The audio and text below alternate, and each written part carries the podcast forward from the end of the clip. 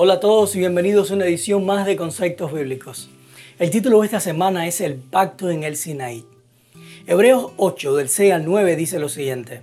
Pero ahora Jesús ha alcanzado un ministerio tanto más excelente por cuanto Él es mediador de un pacto superior, que ha sido establecido sobre promesas superiores. Porque si el primer pacto hubiera sido sin defecto, no se habría procurado lugar para un segundo. Pero Dios, al reprocharle sus defectos, dice, He aquí vienen días, dice el Señor, en que estableceré en la casa de Israel y con la casa de Judá un nuevo pacto no como el pacto que hice con sus padres en el día en que los tomé de la mano para sacarlos de la tierra de Egipto, porque ellos no permanecieron en mi pacto, y yo dejé de procurarme por ellos, dice el Señor. Como hemos dicho en otras ocasiones, todos los pactos que encontramos en el Antiguo Testamento o antes de la primera venida de Cristo eran sombras del verdadero pacto o del pacto eterno de Dios. Y esto incluye también el pacto en el Sinaí. Así que si todos estos pactos fueron sombras, significa que no eran el ideal, ni tampoco eran perfectos o sin defectos, como lo dice Pablo en estos versos, sino que fueron necesarios en un momento determinado para cumplir una función determinada hasta que llegara el verdadero pacto traído por Jesucristo, un pacto que según dice el verso 6 estaba basado en mejores promesas o en promesas superiores. Hoy solamente vamos a tener una introducción al pacto de Sinaí, pero estaremos abundando más sobre este pacto en las promesas o en las próximas dos semanas. Comencemos.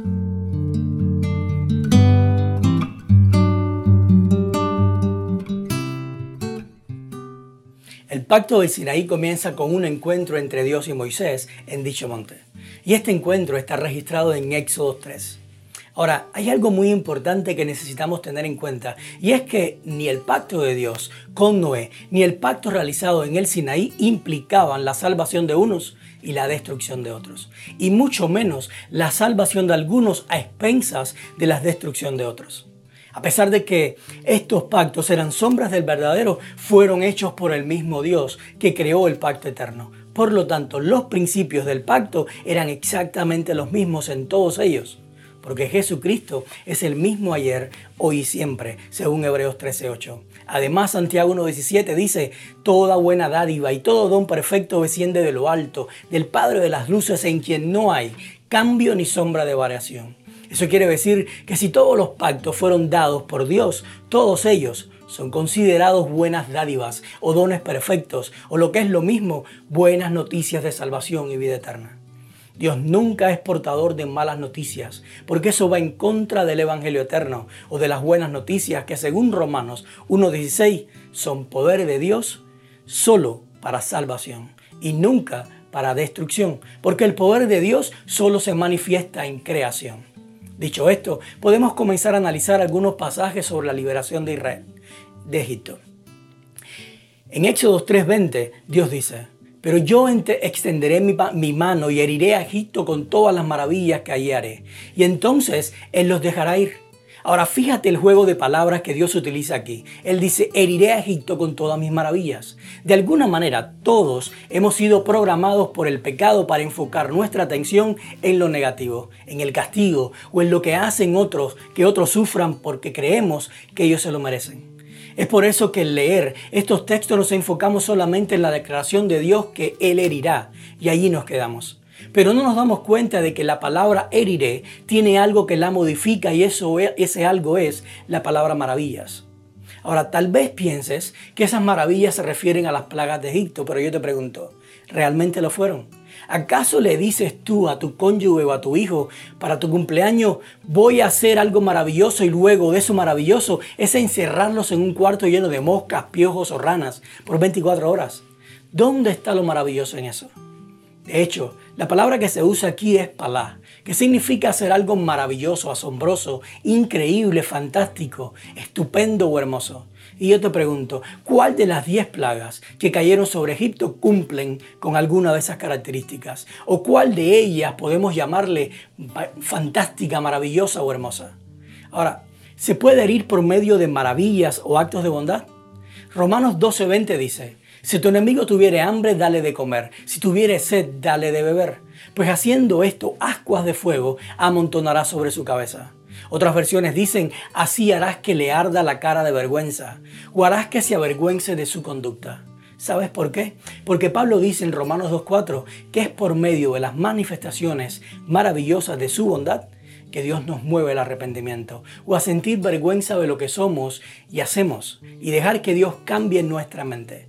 Si leemos las plagas de Egipto, según lo describe Éxodo del 7 al 11, nos daremos cuenta que no hubo una sola vez que el faraón clamara a Moisés para que Dios lo salvara de las plagas y que Dios no lo haya salvado. Aún cuando Dios sabía que inmediatamente después endurecería nuevamente su corazón y lo negaría.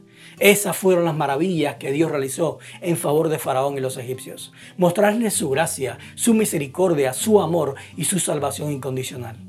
Otro texto que se destaca es Éxodo 7:5 que dice, Cuando yo extienda mi mano sobre Egipto y saque de allí a los hijos de Israel, los egipcios van a saber que yo soy el Señor, o lo que es lo mismo, que yo soy Yahweh. Yo te pregunto, si cada vez que Dios hace pacto con los hombres, se presenta como Yahweh o como el gran yo soy, ¿cómo se les presentó a Abraham, a Isaac y Jacob, Noé y hasta Moisés? ¿Por qué crees que también se presentó a Egipto como Yahweh? ¿No será que Dios también anhelaba hacer pacto con Egipto? Si Dios manifestó su bondad a Egipto por medio de maravillas y milagros, ¿no querría también guiarlos por medio de ellos al arrepentimiento como intentó hacer con Israel?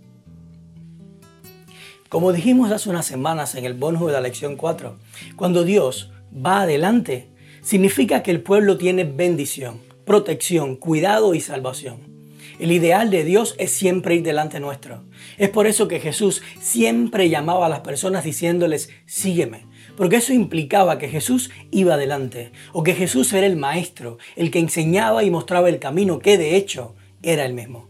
Ahora, Éxodo 13, del 21 al 22, hablando sobre la salida de Israel de Egipto, dice, el Señor iba delante de ellos, de día en una columna de nubes para guiarlos por el camino, y de noche en una columna de fuego para alumbrarles, a fin de que pudieran caminar tanto de día como de noche.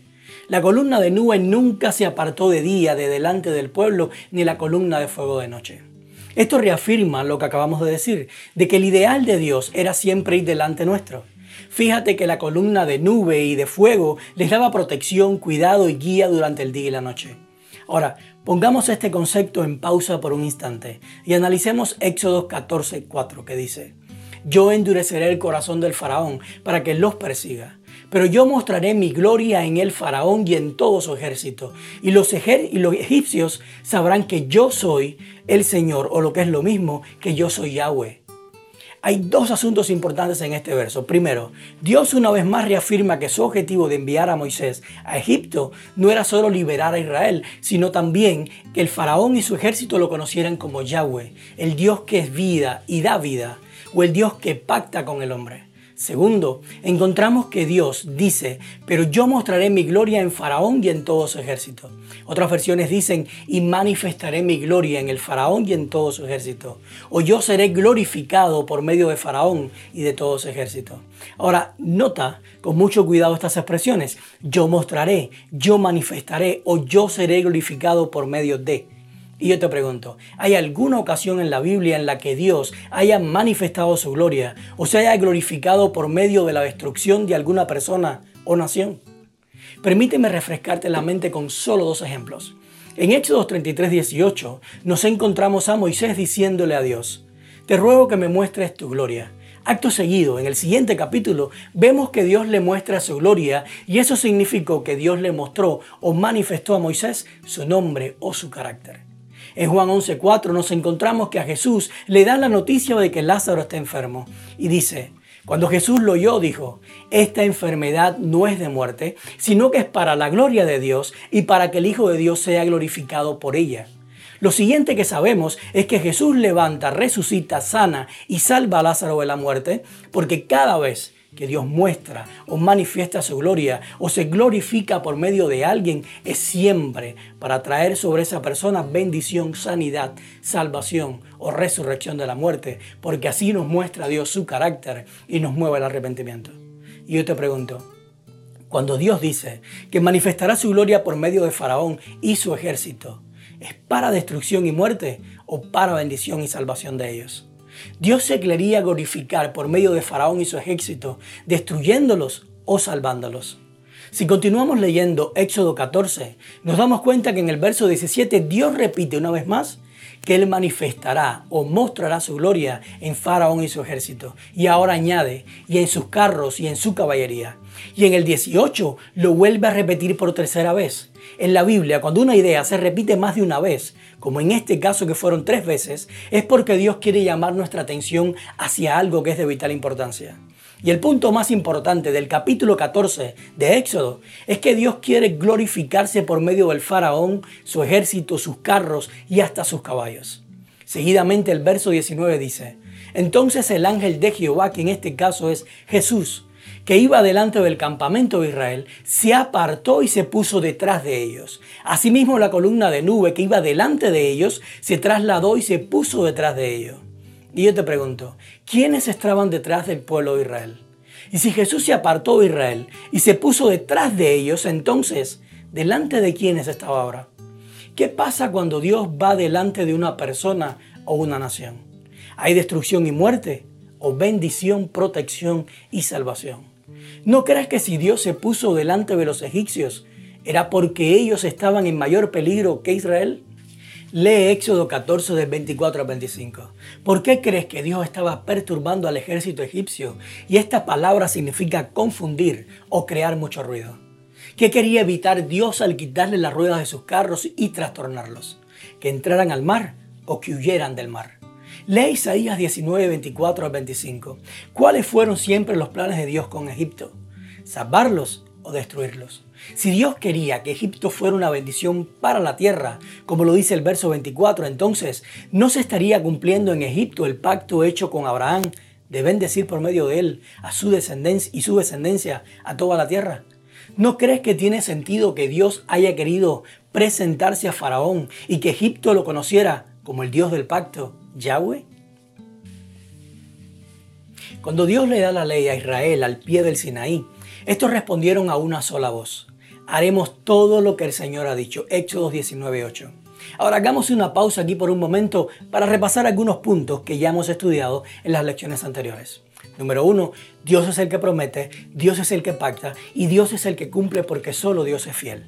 Número dos, todas las promesas del pacto son sí en Cristo y solo en Cristo tienen su cumplimiento. Por lo tanto, nosotros solo decimos amén para la gloria de Dios, según 2 Corintios 1.20. Y número tres, todas las promesas de Dios se obtienen por medio de la fe y nunca por medio de las obras. Gálatas 3, del 10 al 12 dice, porque todos los que dependen de las obras de la ley están bajo maldición. Pues está escrito, maldito sea todo aquel que no se mantenga firme en todas las cosas escritas en el libro de la ley y las haga. Y es evidente que por la ley ninguno se justifica para con Dios, porque el justo por la fe vivirá. Y la ley no se basa en fe, pues dice, el que haga estas cosas vivirá por ellas. Teniendo en cuenta estos principios, ¿crees tú que Dios quería que el pueblo respondiera, que ellos obedecerían todo lo que Él les había dicho? Piensa por un momento. Si Dios es el que pacta, el que promete y cumple porque solo Él es fiel, ¿qué estaba insinuando el pueblo al decir que ellos harían u obedecerían todo? En primer lugar, se estaban poniendo a la altura de Dios, porque estaban asumiendo una posición de igualdad con Dios dentro del pacto. O para que lo veamos más claro todavía, ellos le estaban diciendo a Dios que ellos también pactaban, que ellos también prometían y que ellos también cumplían porque ellos también eran fieles. Isaías, hablando del pecado, que nació en Lucifer, dice que el deseo de su corazón era ser semejante al Altísimo. Isaías 14:14. 14. Y Pablo hablando del hombre de pecado, del hijo de perdición, en 2 de Tesalonicenses 2 del 3 al 4, dice que el deseo de éste es sentarse en el templo de Dios como si fuera Dios y que se hace pasar por Dios. Y yo te pregunto, ¿Acaso Israel no estaba mostrando el mismo deseo de Lucifer y del hombre de pecado, del hijo de perdición, al querer partar con Dios? Prometerle a Dios y asegurar que ellos podían cumplir porque ellos también eran fieles como Dios? Ahora ponte a pensar en los diez mandamientos. ¿Eran reglas que ellos tenían que obedecer o eran promesas que Dios se encargaría de cumplir? De hecho, los mandamientos comienzan con una declaración de Dios diciendo que Él es el que pacta, que Él es el que promete y que Él es el que cumple. Al decir, yo el Señor, Yahweh, tu Dios, yo te saqué de la tierra de Egipto donde vivías como esclavo. Si notas, Dios se presenta a ellos como el Dios del pacto. Y al decirles que fue Él el que los sacó de la esclavitud de Egipto a libertad, les estaba recordando la promesa que le había hecho Abraham en Génesis 15, del 13 al 14, de que él libraría a su descendencia, que estaría esclava en Egipto por 400 años. Pero eso no solo le estaba recordando la promesa de liberación, también les estaba diciendo que Él cumple lo que promete, porque Él es fiel. Por lo tanto, los diez mandamientos son realmente diez promesas que el Dios de pacto, Yahweh, promete cumplir en nosotros. Es por eso que los mandamientos no están en imperativo presente, como no tengas o no te hagas o no mates, porque no fueron dados para que los cumplamos por nuestra obediencia, sino que son promesas que Dios cumple en nosotros por su fidelidad. Es por esa razón que están en modo imperativo futuro, como no tendrás, no te harás, no te inclinarás, no matarás, no hurtarás, etc. Porque de la misma manera en que Dios prometió a Abraham liberar a su descendencia de la esclavitud de Egipto y lo cumplió, asimismo Dios cumplirá en nosotros sus promesas de no tendrás, no te harás, no te inclinarás, no matarás y todas las demás. Y yo te pregunto, cuando Israel dijo que haría u obedecería todo lo que Dios había dicho, no estaba en esto desplazando a Cristo como el medio por el cual todas las promesas de Dios son dadas y cumplidas. Son las promesas de Dios sí en Cristo o sí en nuestra obediencia. Si todas las promesas de Dios se obtienen por la fe y los mandamientos son promesas de Dios, entonces querer obedecerlos o cumplirlos no sería querer obtener las promesas de Dios por nuestras obras en vez de por medio de la fe. Lee Gálatas 3 del 10 al 12. Querer obtener los mandamientos, obedecer los mandamientos, no es estar bajo maldición. Querer obedecer los mandamientos no es lo mismo que querer vivir por nuestras obras en vez de vivir por fe. Lee Ezequiel 36, 24 al 27. ¿Cómo es que Dios cumple en nosotros las promesas que están en los diez mandamientos? ¿Cuántas cosas tienen que pasar dentro del proceso del cumplimiento de las promesas de los diez mandamientos en nosotros? El bonus de esta semana lo vamos a sacar de Éxodo 19, del 5 al 6, donde Dios le dice a Israel, ahora pues, si de veras escuchan mi voz y guardan mi pacto, serán para mí un pueblo especial entre todos los pueblos porque mía es toda la tierra, y ustedes me serán un reino de sacerdotes y una nación santa. Comencemos por desglosar estos versos para poder entender lo que Dios está diciendo realmente aquí. En primer lugar, Dios parece poner dos condicionantes para que se cumplan las promesas de su pacto. Escuchar su voz y guardar su pacto. Sin embargo, estas dos, aunque parecen ser condicionantes para el cumplimiento del pacto, en realidad no lo son sino que simplemente describen el proceso de adueñarse o de vivir en el pacto por fe y no por obras. Jesús dijo, mis ovejas oyen mi voz y yo las conozco y me siguen. Juan 10, 27. Eso quiere decir que cuando escuchamos la voz del verdadero Dios, eso automáticamente genera en nosotros construir sobre la palabra firme que hemos escuchado y vivir en base a ella, lo cual se manifiesta en seguir a aquel que nos ha hablado. Este mismo proceso Pablo le explicó de otra manera al decir, la fe proviene del oír y el oír proviene de la palabra de Dios, Romanos 10, 17. En otras palabras, oír la palabra de Dios o la voz del verdadero Dios genera en nosotros fe, que no es otra cosa que vivir en base a la palabra que hemos oído y dejar que esa palabra cumpla por sí sola lo que dice sin la necesidad de que yo intervenga o la ayude. Y esa fe se va a manifestar en seguir al dador de la palabra. Por lo tanto, cuando Dios le dice a Israel, si de veras escuchan mi voz y guardan mi pacto, serán para mí un pueblo especial de entre todos los pueblos, no les estaba dando las condiciones de cómo llegar a ser su pueblo especial, sino que les estaba mostrando que solo por fe en Él es que iban a darse cuenta de lo especiales que ya eran. De hecho, otra palabra importante es la palabra guardar, que en hebreo es llamar y significa vigilar, observar, prestar atención y también mantener, retener o atesorar algo en la mente. Cuando Dios le dice al pueblo que guarden el pacto, no les estaba diciendo que lo obedecieran o que lo cumplieran, porque eso sería lo más irracional que Dios pudiera pedirnos sabiendo que no podemos ser fieles fuera de Él. Por lo tanto, lo que Dios les estaba pidiendo era que prestaran atención a las palabras o a las promesas de su pacto, para que las mantuvieran, las retuvieran y las atesoraran vivas en su mente o en sus corazones, porque eso los mantendría lejos de querer cumplir ellos las promesas y simplemente los haría descansar por fe en aquel que prometió, que prometió es el único fiel para cumplir. Ahora, nota la segunda parte de esta declaración de Dios. Él dice, porque mía es toda la tierra y ustedes me serán un reino de sacerdotes y una nación santa. Aquí vemos una vez más el propósito de la elección de Israel o el por qué Dios lo hizo su especial tesoro. Cuando Dios dijo que suya es toda la tierra, no se estaba refiriendo solamente a una tierra con plantas y árboles. Se estaba refiriendo a la tierra y todo lo que contiene, en especial a todas las personas. En la misma idea que expresó Juan al decir, porque de tal manera amó Dios al mundo Juan no estaba hablando del mundo como una tierra con plantas y árboles, sino del mundo con todo lo que contiene, y en especial las personas que lo habitamos. Eso quiere decir que Israel no era el único pueblo de Dios sobre la faz de la tierra, pero sí era el pueblo por el cual Él quería ministrar a todos los demás pueblos de la tierra. ¿O es que hay otra razón para ser un reino de sacerdotes que no sea la de ministrar al mundo? Y esto es bien importante, porque Dios fue claro en la misión y el propósito que tenía para con ellos. Y esa era hacer de ellos un reino de sacerdotes. Un reino cuyo propósito fuese ministrar al pueblo con amor y no a través de conquistas o adueñarse de tierras por medio de la violencia y el uso de la fuerza.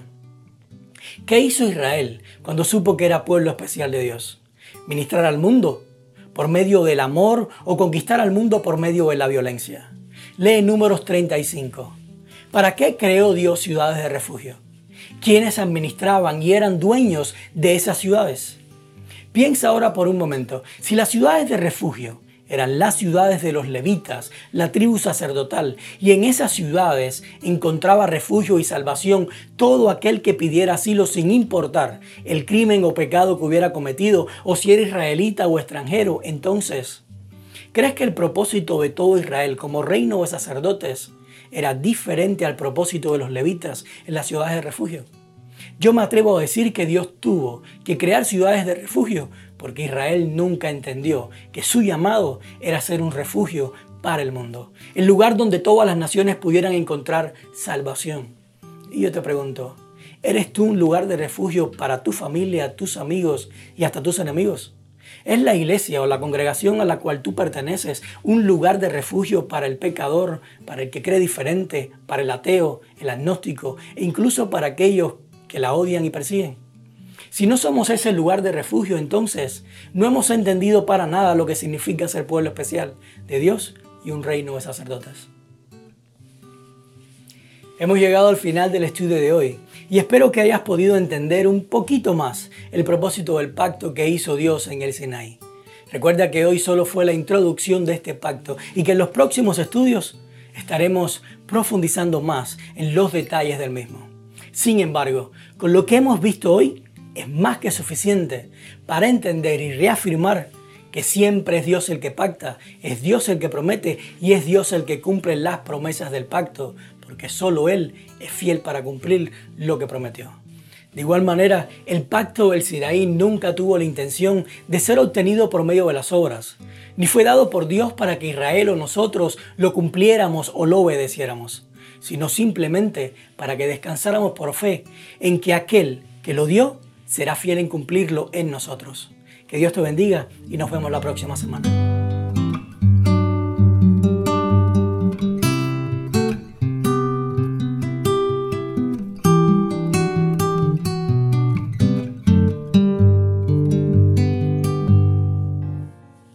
Invito a que te conectes con nosotros por medio de Facebook, yendo a nuestra página y dándole like. O si no, también suscribiéndote a nuestro canal de YouTube. Si te gusta escuchar el audio mientras haces alguna otra tarea, te invito a que nos busques en Spotify. Y también nos puedes encontrar en Telegram. Pero lo que sí te recomiendo es que descargues nuestra aplicación Su Casa Church. Porque si vas a la sección que dice conceptos, puedes descargar todo lo que acabamos de estudiar en formato PDF y así estudiarlo tranquilamente. Y como siempre te digo, si Dios te habló a través de este video, por favor, compártelo con tus amigos.